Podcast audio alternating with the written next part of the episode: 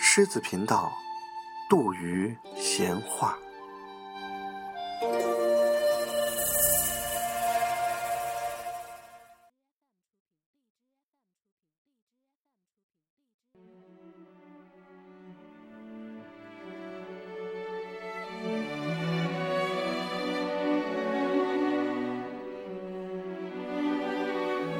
文字生涯，作者让·保罗·萨特，翻译沈志明，播音唐奥丁。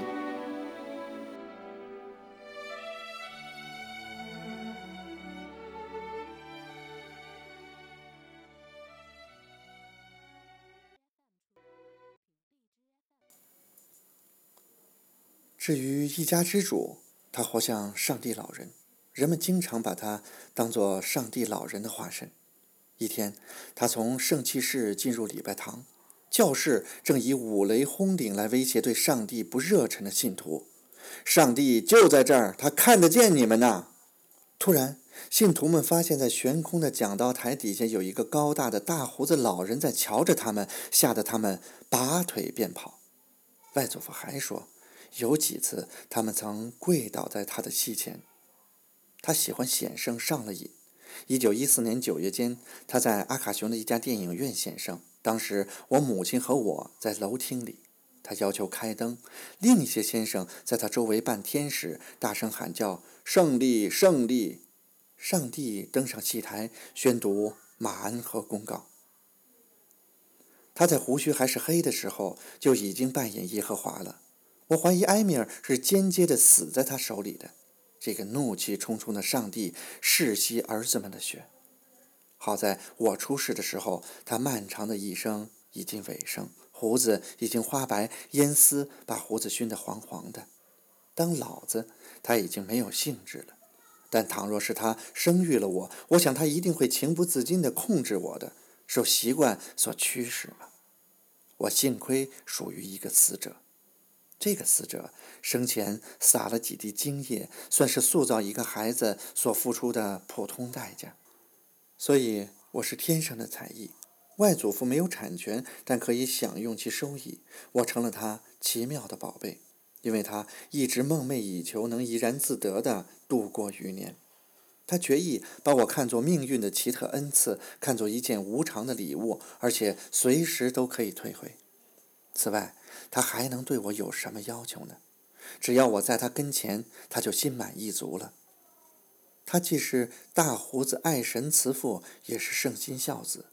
他给我做按手礼，我脑袋上感到他手心热乎乎的。他称呼我是他小小的宝贝，颤悠悠的嗓音柔情绵绵，泪水模糊了他那冷冰冰的双眼。大家啧啧称赞。这个男孩使得他神魂颠倒。他非常喜欢我，这是显而易见的。但他爱我吗？他那么公开表露情感，倒使我难以识别他这一招的诚意了。我看不出他对其他孩子有很多感情，一则他不怎么常见到他们，再则他们也根本不需要他，而我却处处依靠他。在我身上，他欣赏的是他自己的慷慨大度。老实说，他有点故作高尚。这个十九世纪的人物，如同很多同代人一样，自诩高尚，连维克多·雨果本人也不例外。维克多·雨果自诩是雨果主义者。我外祖父是美髯公，总喜欢哗众取宠。一场戏刚下场，便准备重新上场，好似酒鬼喝完一杯，又想着下一杯。我认为他是两门新艺术的牺牲品。摄影艺术和做外祖父的艺术，他的尊容很上照，这是他的造化，也是他的不幸。屋子里到处是他的照片因为当时还没有发明瞬间摄影，他津津有味地摆出固定的姿势和连续的活动姿态，动辄停住动作，一动不动地摆一个优雅的姿势，从而留下一个一成不变的形象。他醉心于这些永恒的瞬间，以便为自己塑像立影，流传千古。由于他喜欢照连续的活动姿态，他给我留下的印象好似幻灯上硬邦邦的画像。一个小灌木丛，我坐在一个树桩上，时年五岁。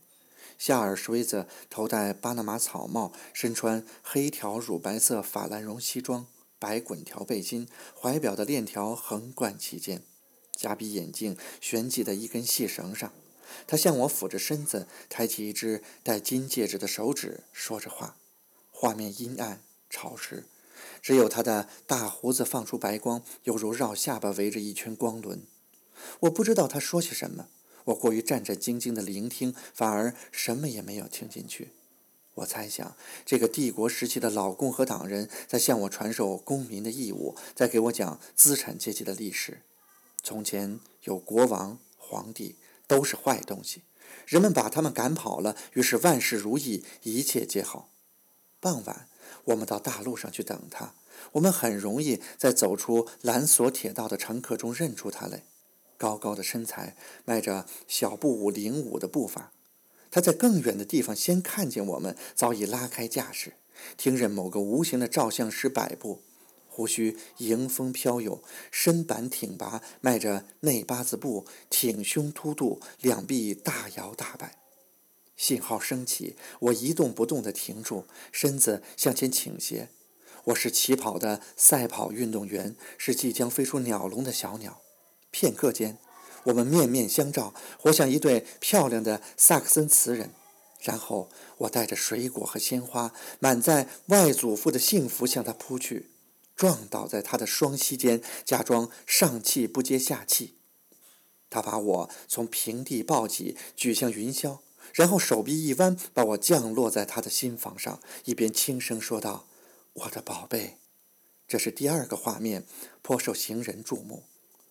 我们俩大演特演滑稽戏，足有一百个种类不同的场面，调情，很快消除的误会，敦厚的戏弄和善意的责怪，多情导致的气恼，柔情绵绵的故弄玄虚和痴情。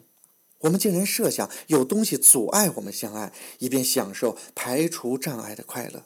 我有时蛮不讲理，喜怒无常，但这遮掩不住我那细致入微的敏感。他所表演的高尚而忠厚的虚荣心，很适合外祖父的身份。他表现出雨果所推崇的糊涂和溺爱。要是别人只给我面包，他一定给我加上果酱。所以那两位夫人切记只给我面包。再说，我是一个乖孩子，觉得我的角色非常合适，绝不肯出让分毫。